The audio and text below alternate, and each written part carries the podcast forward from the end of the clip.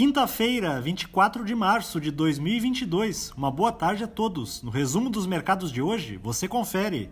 O Ibovespa terminou o dia em alta de 1,36% aos 119.053 pontos, acumulando sua sétima alta consecutiva, apoiado pelo desempenho positivo das bolsas norte-americanas e pelas declarações do presidente do Banco Central, que sinalizaram sua intenção de encerrar o ciclo de alta de juros em maio deste ano.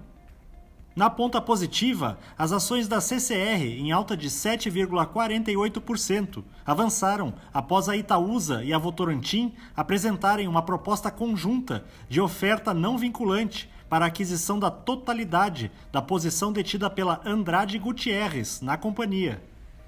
Os papéis da Equatorial, com ganhos de 1,48%, foram impulsionados pela informação de que a empresa registrou lucro líquido consolidado de 1,42 bilhão de reais no quarto trimestre de 2021. Na ponta negativa, as ações da Localweb, em baixa de 7,05%, recuaram depois que a empresa divulgou um prejuízo de 7,2 milhões de reais entre outubro e dezembro do ano passado. O dólar à vista, às 17 horas, estava cotado a R$ 4,83, em queda de 0,25%.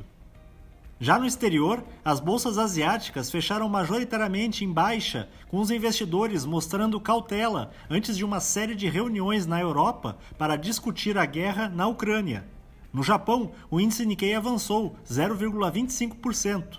Na China, o índice Xangai Composto caiu 0,63%.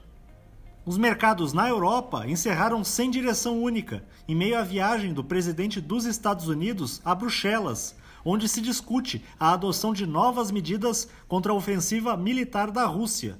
Por outro lado, o resultado preliminar de março, melhor do que o esperado, do índice de gerentes de compras da Alemanha, ajudou a amenizar o pessimismo da sessão.